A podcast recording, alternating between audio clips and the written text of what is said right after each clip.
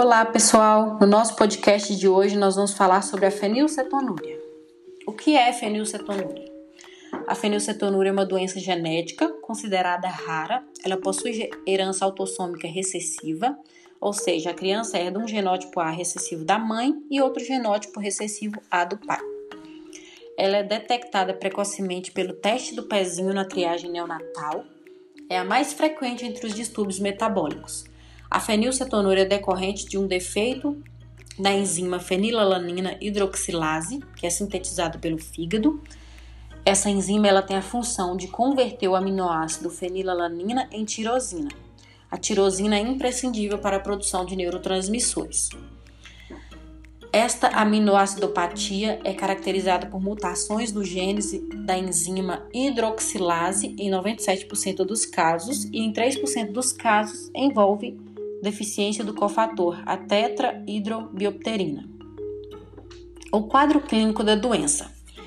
É, geralmente não há anomalias aparentes quando assim que a criança nasce, pois o fígado da mãe vai proteger o feto os sintomas eles vão surgir a partir dos 3 aos 6 meses de idade e vão incluir irritabilidade, dificuldade de aprendizagem, déficit de atenção, distúrbios comportamentais, hiperatividade, traço autista, cheiro característico de mofo na urina, hipopigmentação da pele e cabelos, eczemas, microcefalia, retardo de desenvolvimento e crescimento, crises convulsivas e principalmente acentuada deficiência intelectual.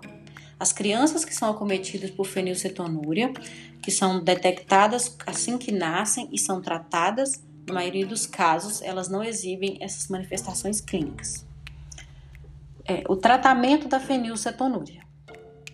A fenilcetonúria é uma doença que não tem cura, é, essa doença ela tem um bom prognóstico na maioria dos casos quando ela é detectada e tratada precocemente.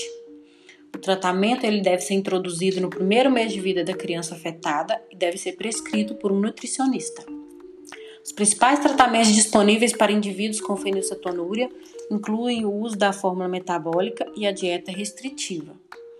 A fórmula metabólica vai ser um composto livre de fenilalanina, mas rico em aminoácidos essenciais, é um componente fundamental no tratamento fornecido pelas secretarias estaduais de saúde.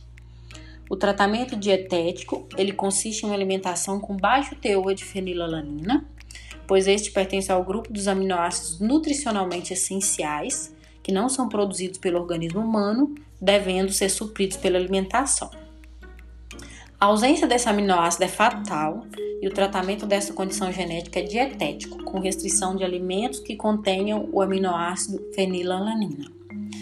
A dietoterapia ela é eficaz na prevenção do atraso neurológico da fenilcetonúria, mas ela é complexa, tem duração longa e vai impor severas restrições aos pacientes e seus familiares e implica em mudanças nos hábitos alimentares.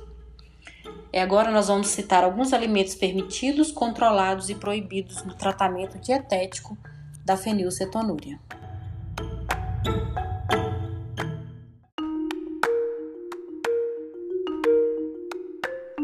Boa noite, pessoal. Agora eu vou falar sobre os alimentos.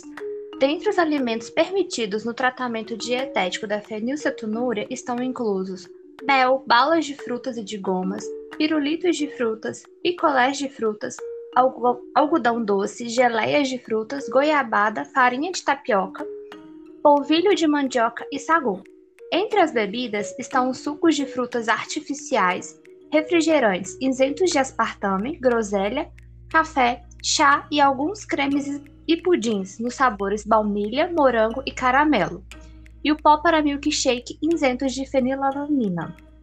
Os alimentos que devem ser de consumo controlados incluem massas feitas sem ovos e com farinha de trigo, de baixo teor de proteína, arroz, batata inglesa, batata doce, batata salsa, mandioca, cará, abóbora, abobrinha, berinjela, beterraba, brócolis, cenoura, chuchu, couve-flor, giló, quiabo, repolho, vagem, tomate, pepino, pimentão, cebola, folhosos e frutas em geral. Os alimentos que são de consumo proibido estão inclusos carnes embutidos, feijão, ervilha, soja, grão de bico, lentilha, amendoim, leite e derivados, achocolatado, ovos, nozes, gelatinas, bolos, farinha de trigo, alimentos industrializados com altos teores de fenilalanina, pães em geral, biscoitos e alimentos para fins especiais contendo aspartame.